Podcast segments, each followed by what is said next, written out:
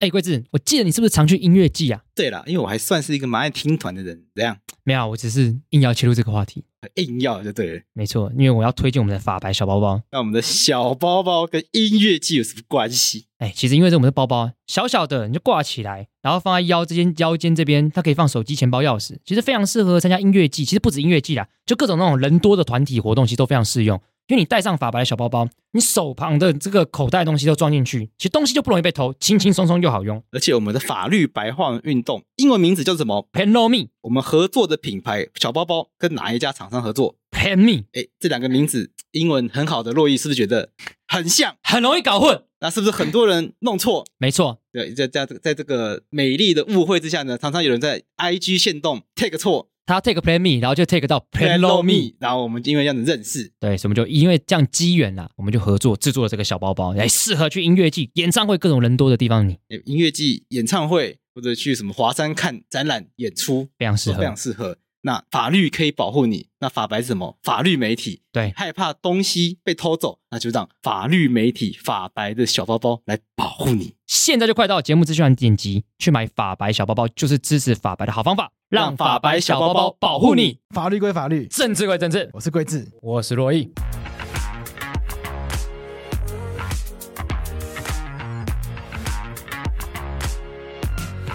我们今天又要来聊选举了，所哎以洛伊非常兴奋。非常兴奋。这个自从上次韩国大选，然后非常兴奋，聊得很开心。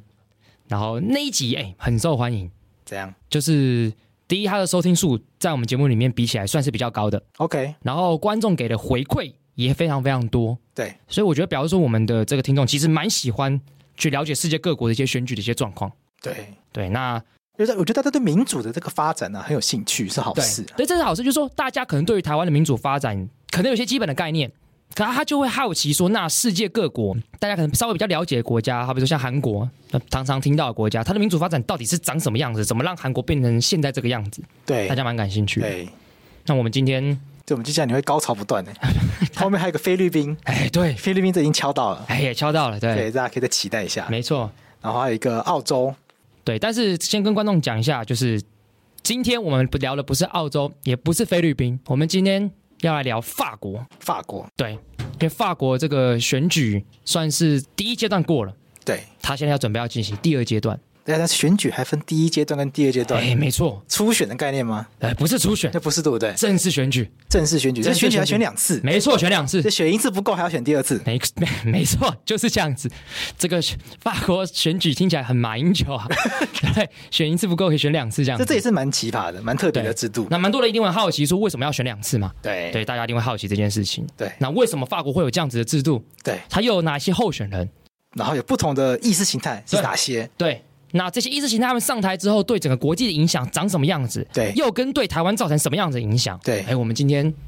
就是要来跟大家讨论这件事情。 OK，但问题又来了，又来了，你是法国选举专家吗？我不是啊，你不是嘛我？怎么可能会是？对，呃我是吗？我也不你是，也不是吧？对，但我一定比你懂， 你又要比我懂了。又比你懂。？但你有学过法文吗哎，这个我就没有了，这个就没有你厉害了。 但我也没有很厉害了。讲到语言，绝对输你， 但没有关系。我们今天有请到这个专家，专家，每次遇到这种主题的时候就要找专家来。对，要找专家，而且我们很喜欢挑这个跟我们年纪比较相近的人，对，对你这样就是比较好聊，比较好聊而且观点比较接近比。较关比较接近嘛，对对，或者或者说我们可以跟让观众去思考说，因为很多议题，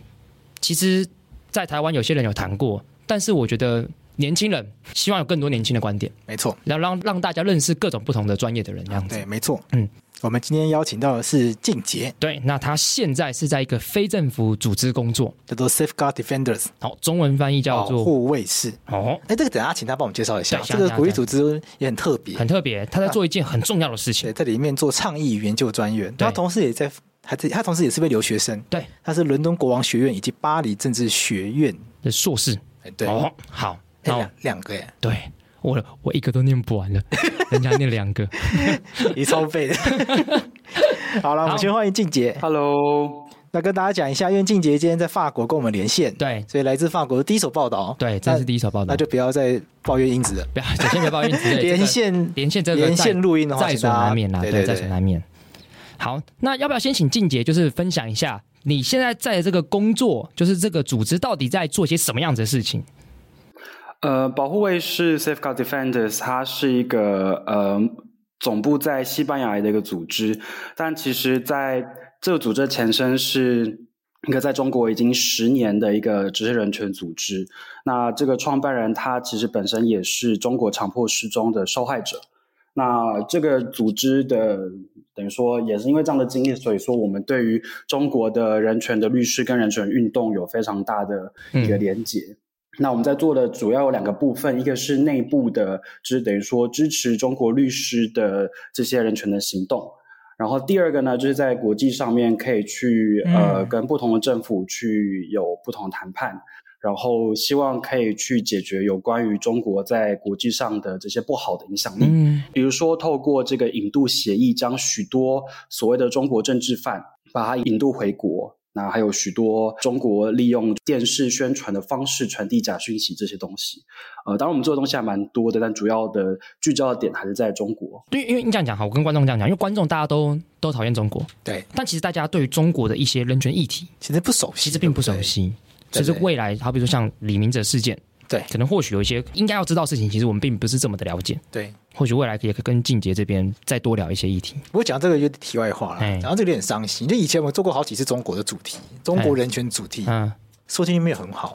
对，我觉得中国没有人权已经是大家既定印象，所以大家看到哎中国人权什么好讨论的，对就就就不听，啊，就不就没有人权的地方，对，就哎是就是这千样。万不可以这样哎，想我觉。得真的不能这样想而。且嗯你越是要认识他，才有办法批判他嘛，也不哎能对就是都是一些廉价批判。啊中国这边人权就是烂啊，没有，我们要很认真知道，哎，中国的制度是什么样的状况，没错，没，错，我同们才有意办。法提出有效的批判。对，因为我我记得我研究所的时候，因为我是念比较偏政治的嘛，对然后同学都会说，这你讨厌中国，但是你又不了解中国，对你怎么讨厌？你要怎么做出有力的一些应对？这样，对，所以你还是要认识他，嗯你那个批评才有力道。嗯，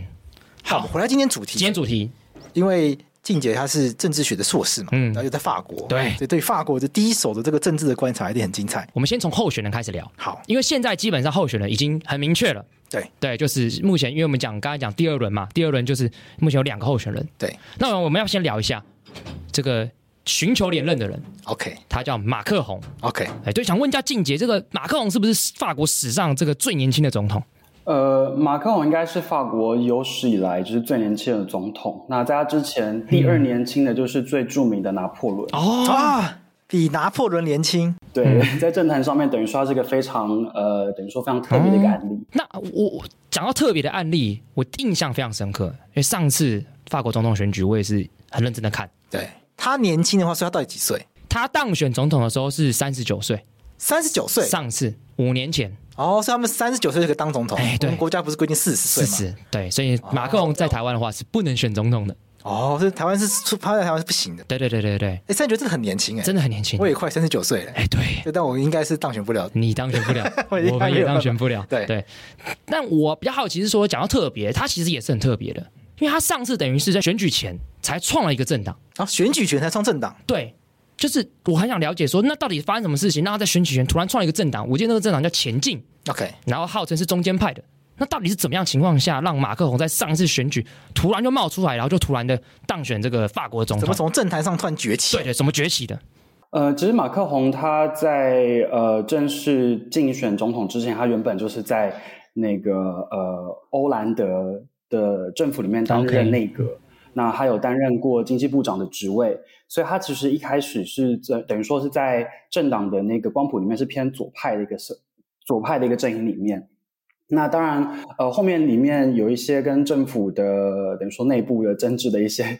角力吧，还有一些意见不合。那在后来就决定在二零一六年的时候成立这个政党。那另外比较特别的是，这个政党呢，其实老实说，在一开始成立的时候不算是一个正式的政党，哦，而是一个所谓的跟青年有关系的这样的一个运动。嗯，所以一直到目前为止呢，这个前进或者是这样的一个运动，它虽然有一个慢慢的比较正式成立的一个政党的轨迹 OK 可是它还是非常注重于这个青年的培力。嗯然后让青年，我们所谓的青年，就是比如说像十八岁到就是三四十岁这些的比较年轻的这些呃年轻人可以参与政治，所以他慢慢的从这所谓的运动里面开始变成比较受这样的政党的一个嗯等于说规模算是一个比较特别的案例。这真的是很酷。酷我想到谁，你知道吗？想要谁？ 宋楚瑜，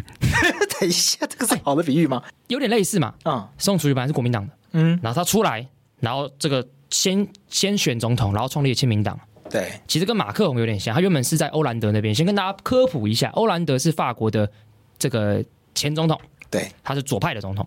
对，那他就是等于是他在这里面当的不开心，有些有些争执嘛，然后最后他出来，然后再自己创了一个新的一个政治实体， OK，对，然后征服了法国。对，我觉得其实当然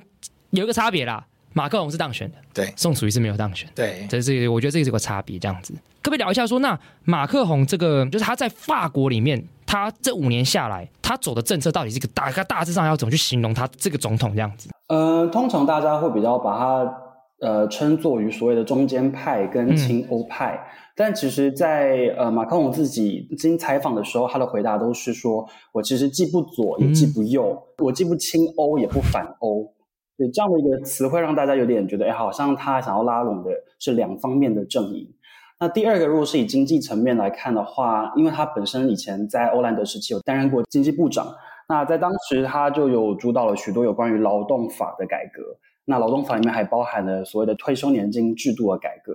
那之后如果有兴趣的话，我们可以再深聊，因为它就是一个等于说在马克宏任内比较大的危机，因为他对于这个年金制度的改革，导致许多人，比如说中低的收入的这些民众，他们可能没有办法去支持马克宏。等于说他在担任总统这段期间，其实他算是个蛮活跃的一个外交官。他在处理比如说美国啊，或是叙利亚的问题，那或是到现在的这个乌克兰跟俄罗斯的问题，他都是担任一个蛮活跃的角色。那当然，一个总统在做外交非常非常活跃的时候，在内政上面就会受到很多人批评，就会说他比较像是一个外交官，不像是一个可以去专营国内大事的一个总统。呃，但总而言之呢，他在等于说任期里面有点像是一个比较无聊哦真的哦角色，他没有一个像前任这几个总统，比如说比较著名的嗯萨科齐嗯或是欧兰德，他们的比较大的这些说私人的这些绯闻，他就是一个比较平稳的一个人，也比较无聊的一个人。那在经济政策常常被被人家就是呃抨击的，就是说法国人会说他就是一个 presi president de de riche，也就是说他就是一有钱人的总个有统钱人选出来的总统，因为他在他的政策里面其实呃虽然扬言是要减税，可是他减税的这个对象比较是针对有钱人的这样的一个，比如说呃盈利的所得啊等等等去减税。可是针对于地产或财产的这个继承，它的课的税就比较高了，让大家都会觉得说，哎，他是不是其实是在协助之有钱人？那他是不是跟这个我们所谓的中低层的平民比较有一点点区隔？所以他在很多时候会被人家批评说，他就是有一个高冷，就是不食人间烟火的这样的一个形象。这个也蛮有趣的，因为他原本是在左派政府里面，结果现在当了总统之后的形象，居然是变成偏右，比较感觉有点偏右，但他又自称他不左不右，不蓝不绿，不蓝不绿，这个不亲欧也也不疑欧，对，这这个反而变成一个很很很中中道理性的一个一个状态。会不会跟他是自己成立政党然后冒出来，脚步还没有站稳，所以势必会往这个方向走？会不会是这样子？对，对，静姐会会会不会是这样？就是他可能因为他一开始创等于是创党，嗯虽然他当选，但他的基底并不是这么的稳，对所以他必须在很多政策上都必须要有点摇摆的感觉，对，是这样子吗？嗯，也是有可能。当然，当然，另外一个原因就是必须要注意到，是他当初创的这个政党是个运动，所以当时会加入这个所谓的运动的人，他们都是比较等于说来自不同多元的背景，那他们可 OK 能各自支持的这样的政策都不太一样。嗯可是基于在当时的这样的一个政治生态，可能就觉得说马克龙这样的路线，他们也是大家比较可以接受的。那当然也会影响到现现在这边的选举。在当时，马克宏二零一七年在竞选总统的时候，他是一个崭新的角色。虽然他在政治的政坛上面并不新，因为他以前担任过经济部长，嗯可是呢，当时大家会觉得说他可能跟左派跟右派都有多少一点点等于说连结吧，那可能他可以去做一些比较不同的事情。可是经过五年之后，我们又遇到同样的对象，就是马克龙遇上了勒庞。哎，对，那这两个人感觉起来好像有蛮大的差距。可是这两个人的等于说这两个的成长，这两个人的等于说在政治上面的改变，是不是有有一点点不一样呢？好像有，又好像没有。哎，这哎跟那个马克宏当初提的，就是或的他的这样政治色彩，就是好像右，又好像左，就是有点拿捏不定的感觉。哎，这个就很有趣，因为接下来我们就是想要把它，就是这个候选人的一些不同不同的东西去做一个讨论，这样子。对，然后先把马克宏的部分，我们先把它解决。就是说，很有趣的一点是说，因为这次蛮多人都说马克宏的连任他出现了危机，可是我觉得很有趣的事情是，因为法国的选举是二轮制嘛，可是其实这一次他在第一轮选的状况其实是比上一次好的。没错，我印象中是这样，就是他这一次得票的趴数是比上一次多的，好比说这一次他是得二十七点八趴，上一次他在初第一轮他是得了二十四点零一趴，所以也就是说他其实这一次比上一次选的第一轮是选的更好的，嗯，但是为什么大家反而都说，哎，他有连任危机，对，这不是其实很蛮奇怪的很？奇怪的一件事，你第一轮都选的比上次好了，怎么为什么还会有这样子的危机？想问一下静姐，呃，我们其实看到，的确就是马克龙他在第一轮选举的时候，他的投票支持率是比上次二零一七年的时候还要高。对，可是他的竞争对手勒庞，他也是相较于上次他的投票的得票率也是比较高的。对，那再来就是我们看可以看到这次就是总统大选第一轮的前三名，呃，第一名就是这个二十七点八呃 percent 的马克宏，嗯，然后再来第二位，紧接在后面的就是勒庞。那再来第三个就是来自极左的，我们说左派的这个呃梅朗雄梅朗雄。那你会发现在勒庞跟梅朗雄他们两个的票数其实蛮接近，嗯，然后这会给大家有一个比较难去捉摸的一个点，就是说，既然第三位候选人他没有办法进入到第二轮的选举，那第三位候选人他的影响力势必应该是蛮大的。对比如说对于把票把它再投给马克宏或是给勒庞，都会等于说比较有呃实际的影响力。可是我们看到，在梅朗雄的败选声明，他就说啊，他承认这样的一个呃选举结果，也感谢大家的支持。可是他只有说，请大家不要把票投给勒庞，嗯并没有要求大家要把票投给马克宏，以让马克宏可以顺利当选。当然，这里面有很多政治的盘算嘛。可是这样的一个呼吁，其实导致可能很多人就决定第二轮就不选了，第二轮就不投了。哦，呃，如果第二轮很少人去投，那导致原本的这个呃梅朗雄的支持者可能想说，因为要惩罚马克龙而把票投给勒庞的话，的确马克龙在第二轮是会有点危机的。我好奇问一件事情，因为像法国，它都会进到第二轮嘛。对。那好比我有举例来讲，好比说假设贵志今天是参选法国总统，你进到第二轮了，啊你是右派的，啊，那假设我是这个呃左派的，对，然后结果有一个我是极左的，假设我是极左的好了，然后一个左派的也进入第二轮，理论上我会叫大家投给左派的人，不要投给你。法国会这样子吗？就是他们这些候选会公开选举说，好，我我败选了，那我呼吁群众投给谁来维持我们这个意识形态比较这个离我比较近的候选人，会有会有这样的行为出现吗？没错，其实，在法国也会有这样子的情况。举例来说，我们这个前五名里面包含了第四位的，也就是比等于说他比勒庞还要在更右、更极端的一个候选人，叫做泽莫尔。嗯然后一直在幕后。那他其实是当时的呼声蛮大的，可是后来当然就是选举的情况蛮惨。可是他就是在败选之后立刻就说：“那我要支持同样是身为右派的这个呃勒庞。”呃，相较于呃马克龙来说，左派的确也也是有一些支持者，比如说现任的巴黎的呃市长安妮·达 g 狗，他也是在败选之后就宣布就说好，那请大家把票都投给马克宏，要去斩断这个仇外而且是支持种族主义的这个勒庞。然后再来呢，呃，共和党也是以前在法国政坛得到是最大党的这个嗯政党，呃，共和党。他的候选人佩克雷斯，他也是在落选后呼吁选民大家投给马克宏，来避免这个极右主义去呃渗透而且分裂法国的社会。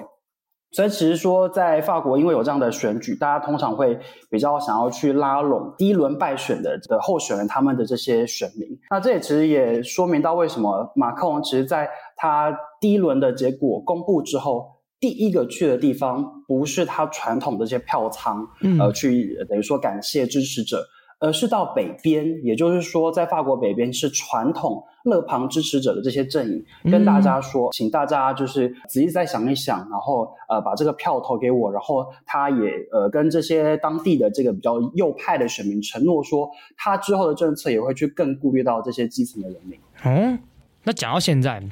你有发现刚刚静杰都在讲什么事情？就是避免勒庞当选这件事情，对一直出现，对，但为什么要避免勒庞当选他？到底多可怕嘛？法国川普吗？对法国韩国语吗？这一次这种竞选口号，台湾就是可能韩国语，年轻人会说避免韩国语当对选。对对对对对对那、当然不喜欢蔡英文也会说怎么避免蔡英文当选，但对，但是感觉起来避免川普当选这种，话语比较多，对对，所以他是不是号称这个法国川普，还是他这一次的意识形态有稍微有点改变？对，就蛮好奇这件事情的。而且这个也顺便问一下静姐，就是他好像跟他爸爸都是同个政党的，他爸爸也参加过总统，但他最后开除他爸爸的党籍，到底勒庞是一个怎么样子一个人？要不要跟大家介绍一下？要大义灭亲，对，听说好像真的是这样子。呃，我们大家可以从就是那个勒庞他所属的这个政党历史开始讲起。嗯其实可以说他的爸爸这个本来就是这个创党的始祖啦。那他在创立这个民族阵线的时候呢，其实当时就有一点点被大家批评说他是不是跟这个新纳粹主义还有这个法西斯主义是有一些牵扯的。那当然，这个政党在一九七零年代出来的时候，其实大家就觉得不太看好，反正这种东西应该法国政坛没有人想要支持极右的，然后又种族主义，然后对又国族主义这些东西，大家可能就觉得不太看好。可是很惊讶的是，在二零零二年，就是他爸爸在第四次参选总统的时候呢，竟然得到了第三名，第三位，嗯得到了这个全国百分之十五趴的这样的一个投票的支持，所以大家开始觉得有点害怕。那当然，后面这个他的爸爸，他还是一个等于说高举种族主义、反犹太，然后反堕胎、传统主义，所谓的要求真正的法国人的这样的一个精神，一直不断在他的政治的那个嗯声明里面出现，导致呢让他的女儿就是这个 Marine Le Pen，她在慢慢接手这个政治的领导人的角色的时候，开始会觉得有点尴尬。尴尬原因是因为她虽然可以得到很多极右的人的支持，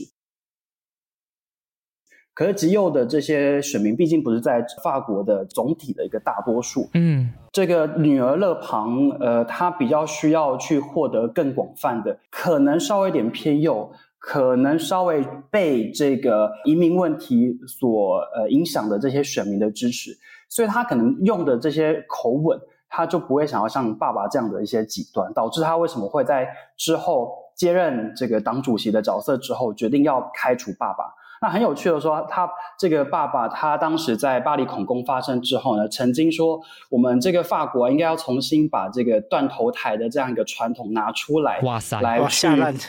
对付这些恐怖分，这些这些非常仇视的这些言论，导致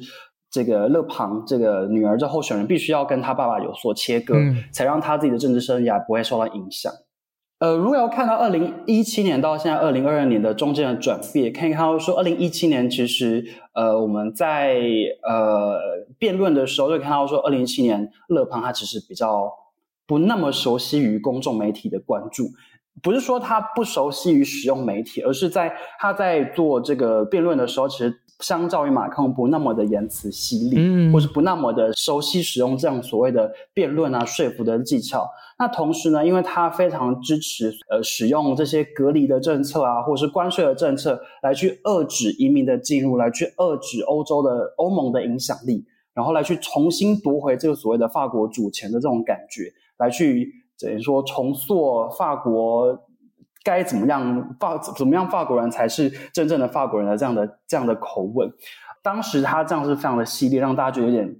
可怕，有点就是有点带刺。可是，在二零二二年的时候呢，今年完全没有看到他非常的鼓吹这个反对欧盟或是脱欧、嗯反对欧元，或甚至他在去谈论到这个移民政策的时候，其实没有像到二零一七年那么的尖锐。可以知道说，他从二零一七年的大选之后学到教训是，他必须要像马克龙一样，左右或是这个泛右的这样的一个选民都可以拉拢到，才可以使他的那个选举的这样的阵营有有一些优势。诶这听起来就是说，呃，勒庞过去是一个极右派分子，对然后就是因为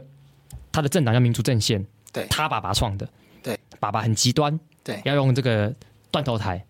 但女儿接手之后觉得爸爸这样子不行啊，对，你这样太 old school 了，对所以就把他开除之后，所以他的立场开始有一些比较温和一点的转变，就是往中间走了。往中间走，就是可能也看到马克宏这样子一个方式，就是他也可能想要用比较模糊一些方式，不是那么尖锐的方式来得到这个选民的支持。对，OK，所以他这次也进到第二轮了嘛？对，那我就很好奇一件事情，嗯，那他跟马克宏，我们就要稍微比较一下嘛，我们就比较基准点，就以最近最发生世界上最大的事情是什么？乌俄战争，乌俄战争。那他们两个对于乌俄战争的态度，哎，会不会就是是差很多的，还是差不多的，还是他们两个如果当选，对于乌俄战争的影响会有完全不一样的一个状况？呃，其实这次大选算是蛮特别的，因为其实呃，大家不都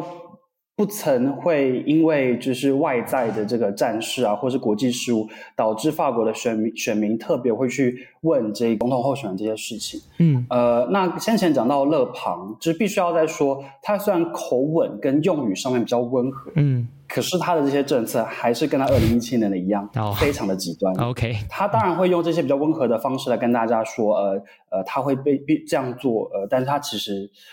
呃，就一样是等于说换汤不换药。好，OK，嗯那如果在乌克兰跟俄罗斯这样的议题上，其实呃，勒庞一开始就跳出来切割，原因是因为他在二零一七年的时候呢，在跟马克宏就是对战的时候呢，马克宏的阵营就有发现说，其实他有得到很多这个所谓的俄国方面的支持，无论是他竞竞选上面的这些资金，或是所谓的这些假假消息啊，或是骇客行动等等等。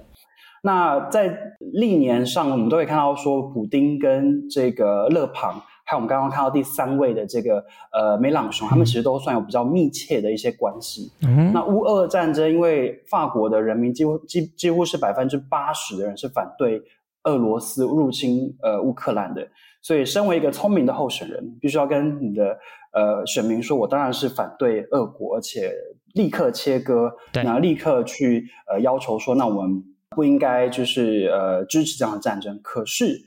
勒庞并没有公开支持说要加强对俄罗斯的制裁。嗯这方面会可能在跟马克龙上面就会有点不一样。马克龙虽然是他是一个等于说不能说是天生的谈判手吧，可是他就是一个比较擅长于这个外交辞令的一个人。他通常是用比较呃协商啊，或者是呃和平谈判的方式去跟两边呃去进行讨论。那当然，这个危机它毕竟还是发生，然后他也看到了这所谓的乌克兰的这些战事，所以他还是是支持，而且是公开的支持，呃，而而且跟呃欧盟是同一阵线的去制裁俄罗斯。嗯如果勒庞当选之后呢，这个对俄的制裁会不会有下一步的进展？可能就不会有那么的明朗的状况。如果是马克龙继续连任的话，那可能对俄俄罗斯的制裁不只是可以维持住，也有可能会有进一步的行动。哦，这听起来很很危险啊，很危因险为，两个人的立场是完全完不一全样不一。样的。对，因为因为好比说我们讲美国，嗯，就是美国就是我们知道哈，川普跟拜登对两个人完全不一样，对，但他们对外的政策，从现在来看的话，其实发现没有到差没有这太么大差多。别。对，因为就是好比说，他们可能好比说对中国态度，基本上可能是差不多的，对就是可能是他们内部比较一致的一个状况。可是很明显是法国现在这两个候选人对外是差别非常非常大巨大的，对，那就有可能会对世界各国的局势就带来一个可能它有一定程度的影响，因为对法国在欧盟是有领导地位的国对家嘛。而且因为现在其实我们可以看到，就是乌俄战争状况，我们很常看到一个画面，就是马克宏跟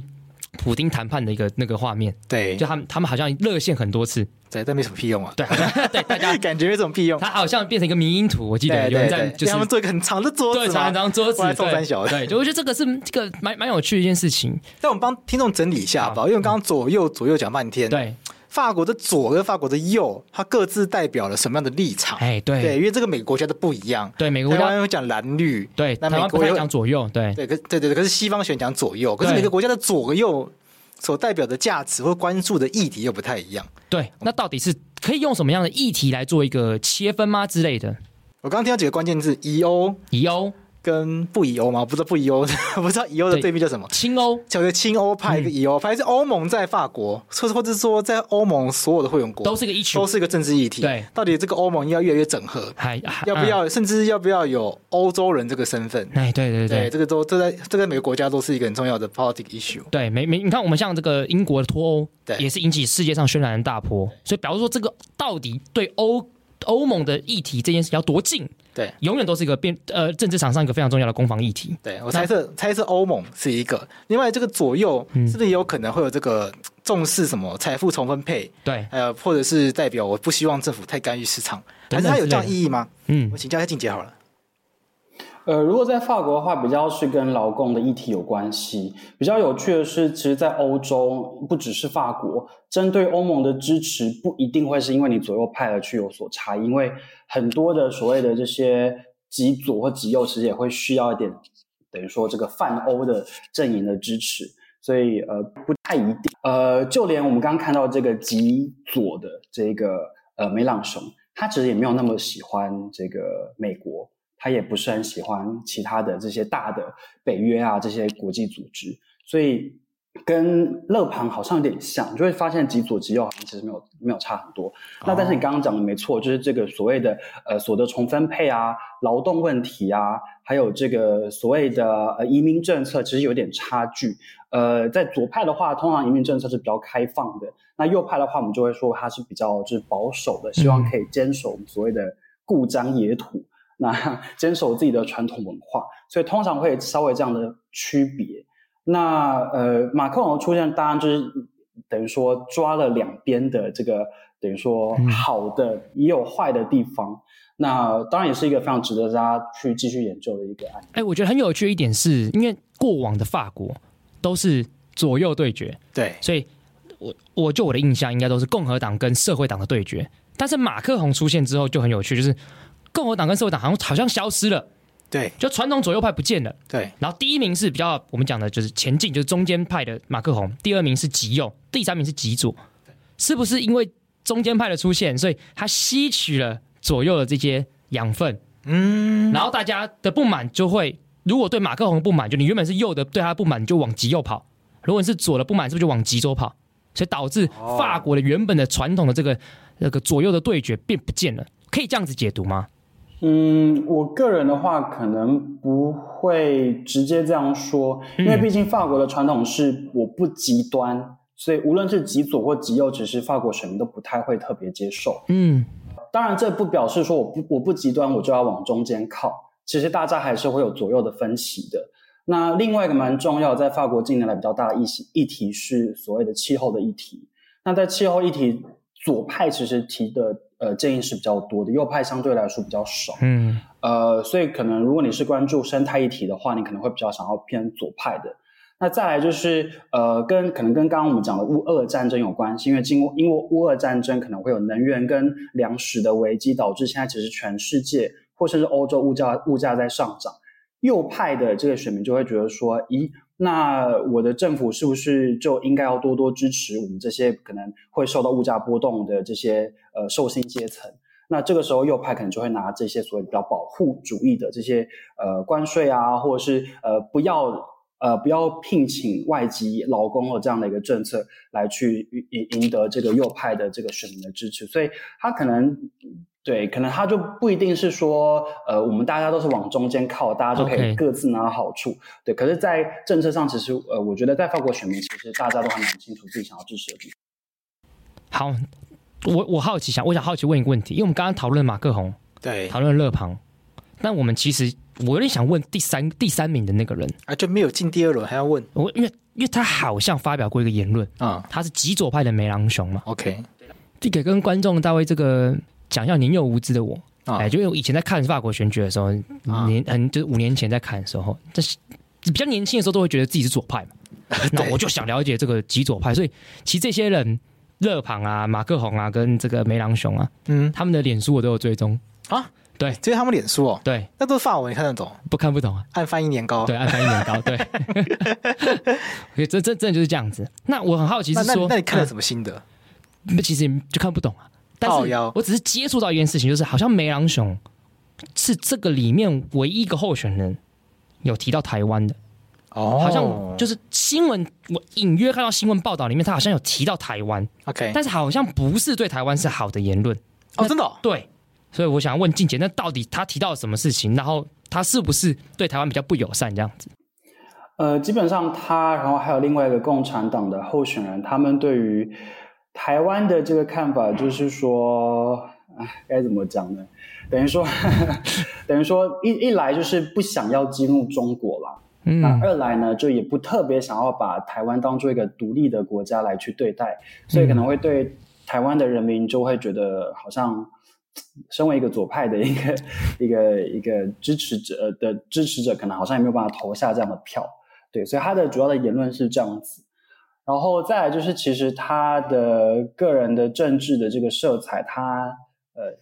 以个人意见来讲是还是比较稍微过时的。过时的原因是哦，他还是把他的这个呃反美或是反欧洲所谓的这个自由市场啊，然后这个国际化、啊、所产生的影响，把它当做一个最主要的一个呃政策跟中心思维。以导致他跟马克龙其实有蛮大的区别。马克龙他的政策比较是，我已经意识到了国际的趋势，嗯那马克龙的想法是希望可以透过就是创新，还有去做这个产业结构的更新，来去达到提升法国的竞争力。梅朗雄反而是以呃等于说是呃政府的支持，然后去等于说不会去像马克龙一样的要去不支持小企业，反而梅朗雄比较想要支持小企业。嗯，那这这方面就会看到说，可能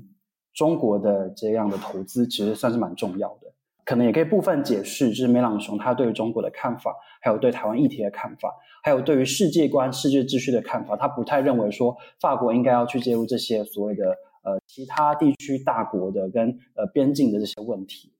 听起来就是跟马克宏基本上是完全不一样的人。完全不一样。对啊，一个比较比较亲欧亲美，对一个以欧以美，对，一个相信自由市场，一个不相信自由市场，是所以差别很大。所以，但是很有趣的是，你看他他他这样子立场，他说他我不支持勒庞，嗯但我也没有讲我支持马克宏，对，但是他还还有二十趴的票，这二十趴灌给谁就很很重要其。实很重要。对可是我我如果接着梅朗雄的议题就继续问下去，回到这个候选人的部分的话，我想要我想要问说，就是那马克宏或是这个勒庞当选，他对台湾影响会是什么？虽然这可能因为法国距离我们有点远嘛，对，但是我还是很好奇是他们会不会对台湾有什么样子的一个影响？他们态度可能还是很重对，要。还是有点，还是有点重要。对，就是，就是对他们态度到底是什么？而且再来，再来就是，既然这个马克宏这么，呃，对欧盟是比较亲欧的，他好像似乎是对欧盟有一些期待。嗯，好比说，他似乎好像有发表过言论，是说他希望欧盟可以有自己军队，对，然后增强自己的这个武力，这样子。欧盟建军，对，似乎是有这样的事情。想问一下，就是境界这样子。呃，的确在，呃，其实马克会提提出这样的言论，主要跟川普时期有关系嘛。大家应该都有记得说，川普他就觉得说，北约是应北该约是一个好像不太有用的一个组织，因为毕竟都是美国在承担这样的军事国防的这样的一个责任。那当初他就想说，呃，威胁，那我就不想要参加了。所以这时候，法国的或者是欧洲领导人出来说说，好吧，那我们要去建立一个机制，算是很正常。但马克龙算是有在呃不断的推动说，希望呃欧盟自己有一个比较强大的一个军队，可以不那么的仰赖美国。可是我们可以看到说，在这次的这个乌克兰危机，我们可以看到说，马克龙这样的政策完全是失败的。嗯，就是在这样的这样的危机发生之下，欧盟其实还是没有实际的国防的这样的一个能力来去跟呃俄国抗衡，或甚至直接的呃要求跟呃要求俄国必须要立刻停战，不然我们欧盟就要怎么样怎么样，不然我们北约就要怎么样怎么样。其实就会发现说，其实他的这样的政策是失败的。嗯，那如果是看到对于中国的这样的一个议题来说，马克龙也不能说他是完全的反对中国，他有意识到中国的影响对于等于说民主啊，或者是呃欧盟的人权是一个威胁跟挑战，但他也意识到这个所谓的跟中国的合作是非常非常重要的。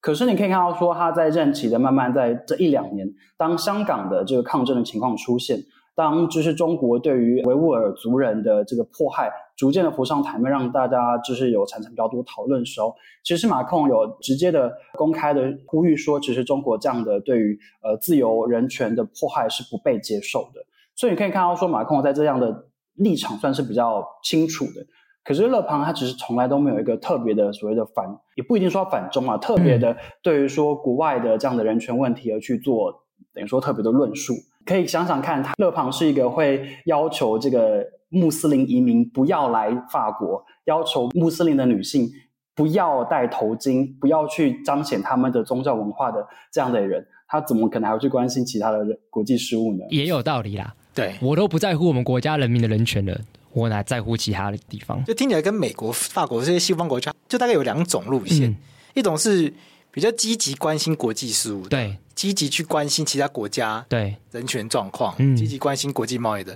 另外一种就是说我想要先把自己的这个对，主体，我我自扫，我先自己自扫门前雪就啊，把自己弄好，对我要有个强大的法兰西对民族，对美国想要美国再次伟大，对英国也有这种情绪在，对对，所以我觉得好像政治的立场，不管在每个国家都会有一些这样子的拉扯在，但这个跟台湾就差很多，对台湾就比较关心是台湾到台湾到底是不是个国家对这个问题出发，对所以我就发现这个跟世界各国的政治其实基本上是差非常非常多的，对，就这个蛮有趣的地方。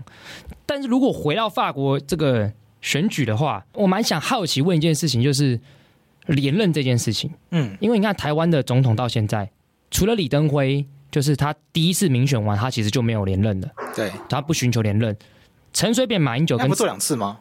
哎，他第一次当总统的时候不是民选的，哦，他民选完的民选那一次他只当四年，对，对，可然是后哦理论上他可以再选咯，理理论上应该是他是自己不选的，我我没有特别研读这件事情，但从理论上来讲，就是民选总统最多这个当一次四年，最多连任一次嘛。对那按照这个逻辑来讲，他就民选是一次， ，OK，对，所以其实应该是可以的。跟那个什么陈菊或者是谁啊台中市长不是选好几次胡那个，胡志强，啊胡志啊强那个那个逻辑是因为那他像们吗？哎、有点像，对不对因为因为陈菊本是高雄市长嘛哦在，改制之后，改制之后变高雄县市，它是新高雄市那，就可以那再新选高雄市跟旧高雄市就不一样那。李登辉是改制前当一次，改制后当一次，也可以这对样讲，。也可以这样他讲只。是改制后不选，对，那他当初也是接任副总统嘛，然后所以总统去世，他他他接任总统这种状况。对，好，那所以台湾看起来就是这三任总统都是连任的，就是想问静姐，你看好马克宏连任吗？当然，从上一次的结上一次的这个选举来看，因为进入到二轮制之后，他们票差距非常非常大。嗯，我记得马克宏是拿六十六趴的票，所以基本上是碾压勒庞，因为勒庞毕竟是极右派嘛。那刚刚静姐也说，法国人还是比较不喜欢那么极端的案例。对，但是有很有趣的事情是，他们上一任总统欧兰德，嗯嗯，连第二轮都没进，对，就他第一轮就被淘汰了。 ，OK，然后再上一个总统萨克奇有进到第二轮，但被淘汰，所以也就是说他们印象中就是他们总统有连任是很久很久以前的事情，好哦，像会回到这个希哈克时时代吧，我有点我有点这个忘忘记了，没错，为什么会法国的总统在这二十年以来这么难连任？然后你觉得马克宏会不会连任这样子？呃，这真的是一个蛮困难的问题。以目前的民调上面来看呢，从礼拜周四，因为我们现在就是在法国是放复活节假期嘛，周哦，四呃，法国的媒体 France Info 他们的民调显示是法呃马克龙大概有百分之五十五趴的等于说的支持度，所以说基本上他在第二轮选举应该是会成功的。嗯，可是相较于刚刚讲的，就是呃，在二零一七年是六十几趴，其实是相较于削减了非常非常多的支持。对，站在这个政治学的立场上面，其实是蛮正常，毕竟他是一个现任的总统，嗯，大家可能会把他呃过去政策里面的一些失误放大，或是单纯只是觉得说，哎，这个人好像有点无趣了，那我们应该要换一个人做做看。那、当然都可以解释。那再来就是说，呃，当然这一次的选举有非常大的不同，就是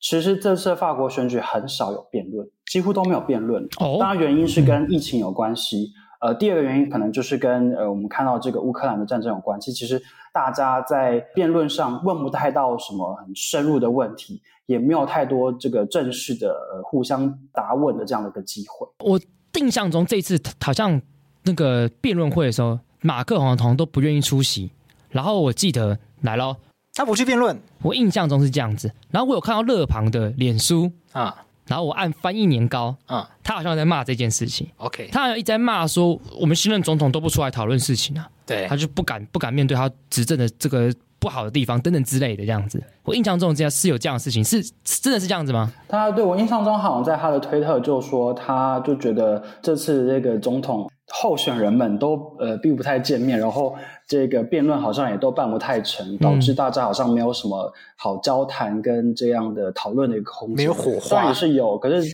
对，可是其实我觉得，对，这毕竟是一个比较困难的时期。然后，对啊，就是如果正是要那个辩论的话，再加上疫情，可能这个管制比较不好。不好意思，刚刚也忘记回答到那个连任的这个问题。啊、没关系，嗯，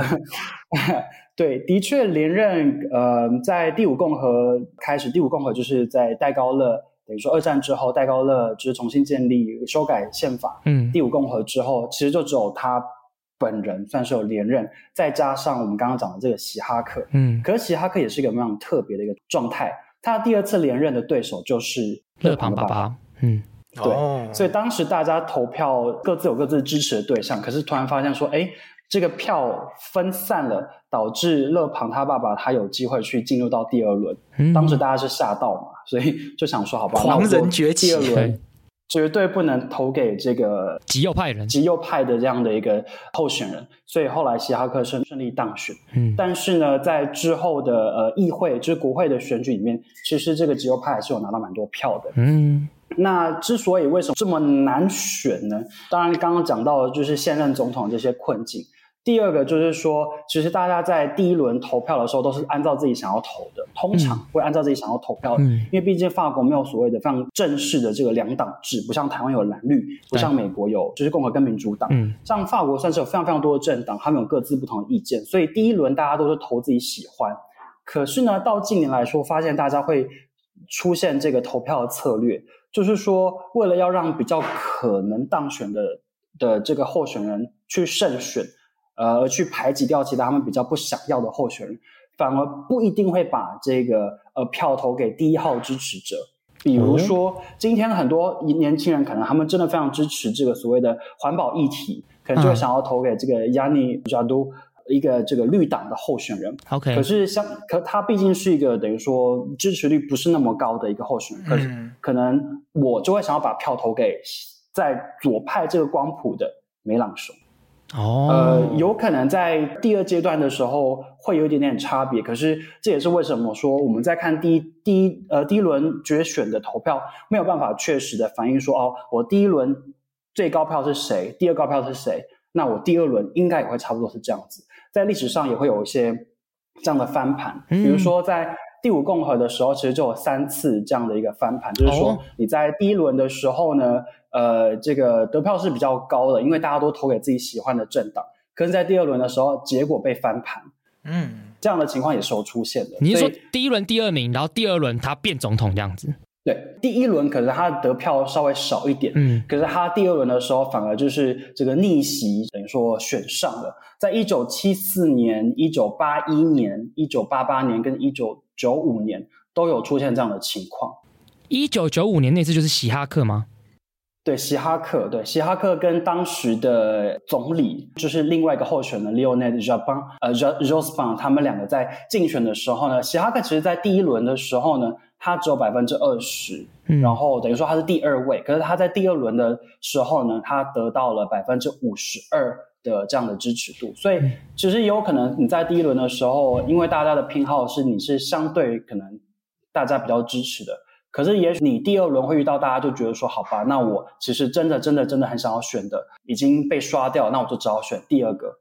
我可能比较不那么讨厌的。哦，哎、那我好奇一件事情哦，因为我印象中啊，如果在法国的这个二轮投票制里面，你第一轮你就拿超过五十趴的票，他就不用第二轮，对不对？就 call game，对，就结束，因为他的一错二轮的目的是要确保当选的那个人是有过半数民意支对，持，是得到法国大多数的人支持，要一个确保这件一事个情。民主正当性对，基础对对对，控制啦。没错，当选者最后一定是过半数的，对像台湾陈水扁，他当选第一次当选的时候哎是，，三十九趴，对不对？对，然后那时候宋楚瑜三十七趴，连战二十三趴，对我记得一清二楚。对，所以那个时候陈水扁就被说一当选就白咖哎，，反过来讲，就是有六十一趴人不支持他当总统，所以当选那个人其实多数的人不喜欢他，对很奇怪。对，所以其实这样执政下来，政治不一定运作的可能不是很顺畅，对，会不稳定民。主可能会出现一些危机。对对对对对对对对，哎所以这个也是民主制度它在设计的时候需要去思考的事情。对，那很明显，法国是采这样子的一个制度，就要确保它这样子。那那就听起来听起来麻烦了。啊对，这也麻烦，浪费选选两两次欸累累的死累死了。对啊，对啊，选一次不够，选两次，对啊，这真的是用想的就很法烦。国人热爱选举，但是我好奇的事情，那有没有第一轮就扣 game 的？哦有没有人有没有这样就第一轮我们就就结束政？治明星一出来一出来很少选法对，国一，选第一轮选完，大家可以回家了。有没有这样子一个状况？呃，就是只有第一任的这个六共和第一任的总统、呃戴高乐，可是这其实有点争议，就是说，因为他毕竟是刚修宪，哦所以也许大家不太可能呃太太了解游戏规则当啊中的制度可是的确他是第一任他，他就是一开始他的票就压倒性的，等于说得到大部分的人支持，那所以他就当选当政总。呃，比较比较呃，可以再提的是，其实法国的选举跟台湾选举嗯很像，因为其实我们会说美国是总统制，台湾跟法国是有一点点像半是总所统嗯谓的半总统制，也就是说总统还有非常非常大的影响力，可是呢，我们还是有国会，它也是有一部分的这样嗯的影响力。那呃，之所以这个会有这样二轮的，当然会有政治稳是稳定性。第二个还有就是说，总统所属的政党也可以在国会得到基本上席大次多数的嗯支持，以便这个政府的嗯运作。对啊，就这个，大家在读政治学的时候，我在高中课本应该多少都会学到，法国是就典型的双手掌双手掌制或半总统制，台湾可能比还是比较没那么典型，对，还还有点差异。但是法国政治体制应该是世界上各国比起来，应该是跟我们算是最接近的。那你来介绍一下，你就介绍一下法国的双手掌制啊，吗？搞到听众不知道啊哎，。对，对有啊，可能，对，就是法国双手掌就是总人民选出总统嘛，对那人民也选出议会嘛，对那重点来喽，他们有一个席次叫做总理，对我们把它翻译成台湾的这个，如果相对应台湾的位置就是行政院长，啊！但这个差别是，我先打断一下，嘿，通常国家有总理的不会有总统，对有总统的没有日本，日本是总理，对美国是总统，对所以美国就没有总理，嗯日本就没有总统，那对澳洲也是总理，对澳洲也没有总统，对就通常有总理就没有总统对，有总统就没有总理对。可是法国它两个都要，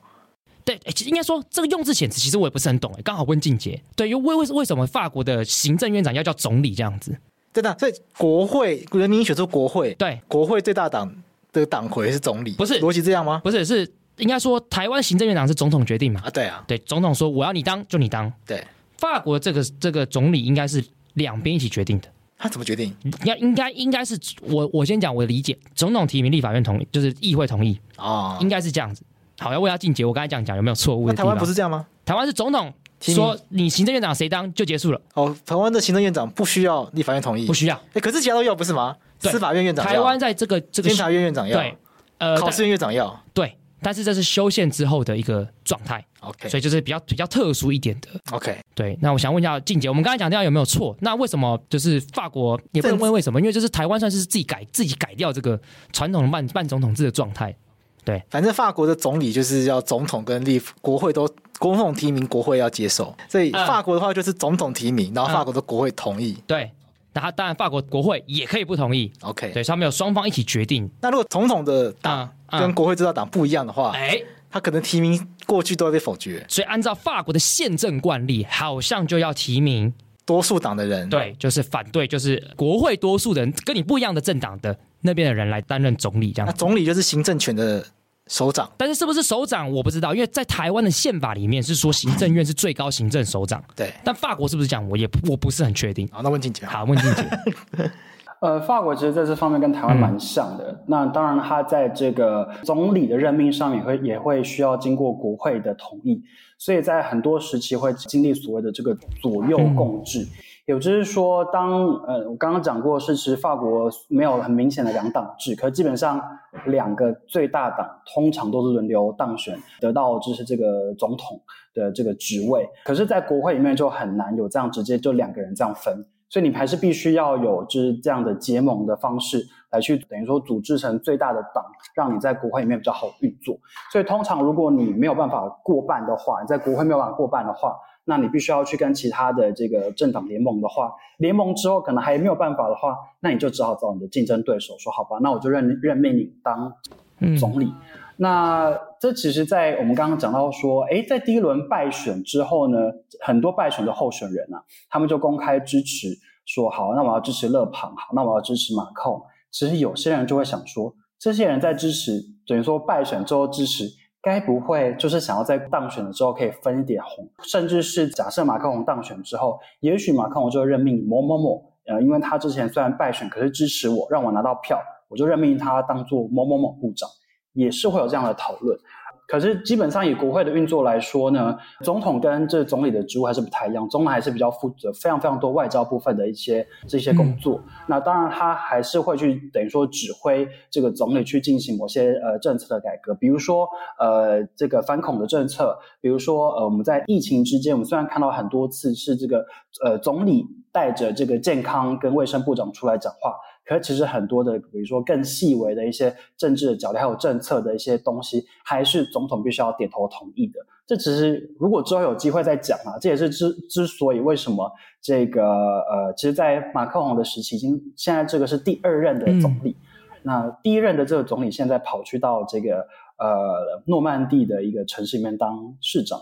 那为什么？为什 么？之嗯前有听说，之前有听说说他们可能有一些摩嗯擦吧，那可能跟跟台湾的这样的政治生态有有点一样，就是说我在进行，虽然我可能总理是负责内政的，等于说呃大部分嗯的事务，而且我是最大的总管的这个总理对大臣，可是很多事情还是必须要经过总统的这样的一个支哎我持。好奇问一个东西，对，这只是像我是自己想问，你问啊，对，已经在仿，已经不在仿纲上的东西，就是公器私用嗯呃公器私用，就是很好奇是说，我举个例子，在台湾的宪法里面，啊，行政院长其实是行政首长，对就总统其实，在我们的宪法里面是没有讲他有行政权的、哦。对，这这很有趣哎，对，就也就是说，苏贞昌如果今天做任何的事情，他不想经过蔡英文，除非是外交国防的事情，其实是可以的，对他可以不屌干蔡英文，对但他必须要听蔡英文的原因，是因为蔡英文有民主正当性。对苏贞昌你不是一人一票选出来的，对所以我们我们我们这样讲，按照政治的现实面，苏贞昌做事要经过蔡英文同意，按照宪法的这个职权的分配，其实他不一定要经过蔡英文同意。对，可是因为刚刚静姐有讲，就是在法国的总理要做很多事情，还是要经过总统的同意。对，那我很好奇是这件事情是它是法国宪法明确规定，还是跟台湾一样是政治的实然的影响力造成的？蛮好奇这件事情的。这我没有一个非常明确的研究，但我觉得，因为总理毕竟还是必须要经过国会的对通过，而且就是总理的这些政策，政府所有政策还是跟台湾还是有点像啊，就是说必须要通过这个立法机关的同意或是表决之后才可以通过。所以通常总理这个角色也是，通常是国会里面大家不要说最欢迎，比较不讨厌的一个对象，等于说才让总理总理。那通常这个总理会是跟总统是同属的这个政党联盟，不一定是同一个政党，对，但是会是一个联盟来去等于说主持这个政务这样子。那所以呃，通常是一个宪法惯例啦，就是说这个总理他在很多的这个比较细节的这个民生相关、内政相关的制度，还是会跟这个法国总统协商。另外就是说，法国其实有一些比较特别的机构，这也是其实法国总统马克宏有想要去做裁撤。其实法国的公务员人数非常多， 法国国会的人数也非常多，所以就是说，其实在，呃这个，比如说在防疫期间，其实我们通常会说，哎，我们这个政那个那个疾管中心或是这个呃陈时中部长的这个这个特别会议等等等，会有一个特别会议。可只是在法国的防疫的过程是所谓的这个国家这个嗯 State Council，就是国家的最什么最高的峰会吗？等于说它是一个等于说是以总统为首，组织其他的这个政府的的首长来去进行开会的一个机构。它